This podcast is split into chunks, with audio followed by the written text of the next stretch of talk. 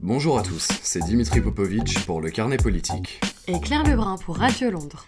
Vous écoutez Politiquement Vôtre, le podcast qui vous briefe de façon ludique et rapide sur l'actualité politique de la semaine. Au menu aujourd'hui, Claire Aujourd'hui, nous parlerons COP21, Society et Moscou. Et on commence avec les trois faits de la semaine. Le premier fait de la semaine, c'est évidemment la campagne pour les élections régionales qui reprend son cours. Nicolas Sarkozy s'est rendu en meeting ce mercredi en Alsace en soutien à Philippe Richer, le candidat des Républicains de la région. Du côté du PS, on a préféré suspendre la campagne en Ile-de-France jusqu'à l'hommage national. Faire campagne comme si de rien n'était me paraissait insupportable, avait déclaré lundi Claude Bartolone. Du côté du Front National, en revanche, la campagne semble avoir immédiatement repris. Cette semaine, Marion Maréchal Le Pen, tête de liste du FN pour les régionales en PACA, affirme vouloir supprimer la subvention accordée au planning familial si elle est élue. La députée annonce qu'elle compte faire de même pour les associations LGBT. Pour le FN, pas question toutefois de mettre un terme à son agenda familial. Nous sommes à un peu moins d'une semaine du premier tour des régionales, et question famille, Marion et Marine sont en tête de liste en PACA et en Nord-Pas-de-Calais, Picardie. Enfin, alors que la COP21 vient de s'ouvrir, un membre de la coalition climat a appris qu'il devait pointer trois fois par jour au commissariat. Il est reproché à Joël Domanjou, membre de la coalition climat, qui regroupe 130 organisations de la société civile, son appartenance au collectif de soutien aux opposants à Notre-Dame-des-Landes. Cette assignation en résidence s'ajoute à d'autres mesures prises dans le cadre de l'état d'urgence. Par exemple, l'interdiction de toutes les manifestations parisiennes, à commencer par la Grande Marche pour le climat. À République, la manifestation n'a tout de même eu lieu, menant à des violences des CRS et 137 interpellations. Un début mouvementé pour cette COP. On passe à la citation de la semaine. La citation de la semaine est signée François Hollande. Ces hommes, ces femmes, incarnaient le bonheur de vivre. C'est parce qu'ils étaient là qu'ils ont été tués. Ces hommes, ces femmes étaient la jeunesse de France, la jeunesse d'un peuple libre qui chérit la culture. C'est une génération nouvelle. Elle saura, j'en suis convaincu, faire preuve de grandeur. Elle vivra, elle vivra pleinement, au nom des morts que nous pleurons aujourd'hui. Le chiffre de la semaine. Le chiffre de la semaine, c'est 35.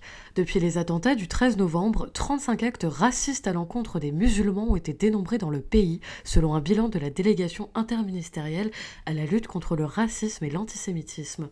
Parmi eux, 7 agressions physiques, dont une particulièrement violente sur une femme voilée à Marseille.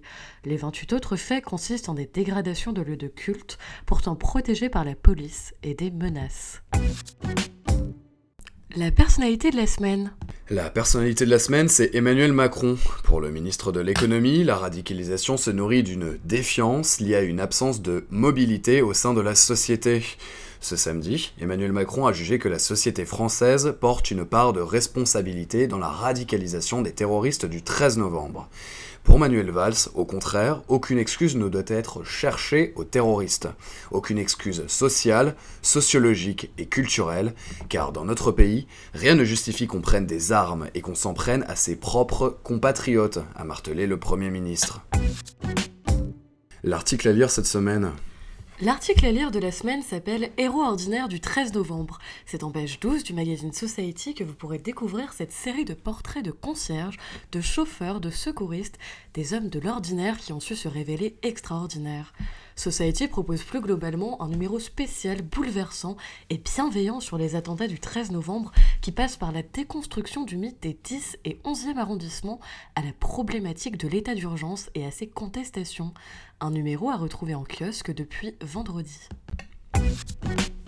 Et ailleurs L'actualité internationale de la semaine, c'est la destruction ce mardi 24 novembre d'un bombardier russe par des avions de chasse turcs à la frontière turco-syrienne, qui a entraîné la mort d'un pilote et d'un soldat russe.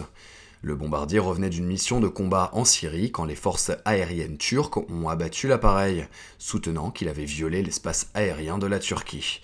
Les ressortissants russes en Turquie ont été invités à rentrer. Vous avez écouté Politiquement Vôtre, le podcast réalisé par les rédactions de Radio Londres et du Carnet Politique. Vous nous retrouvez toutes les semaines en podcast sur iTunes, SoundCloud et nos sites respectifs. Partagez ce podcast sur tous les réseaux sociaux et réagissez sur Twitter, at Carnet Politique et at Radio Londres, du bas, FR. Ce podcast était présenté par Claire Lebrun et Dimitri Popovic. Il a été écrit par Pablo Maillet. Il a été enregistré le 30 novembre et été monté par François Destet. On vous remercie de nous avoir écoutés et on vous dit à la semaine prochaine.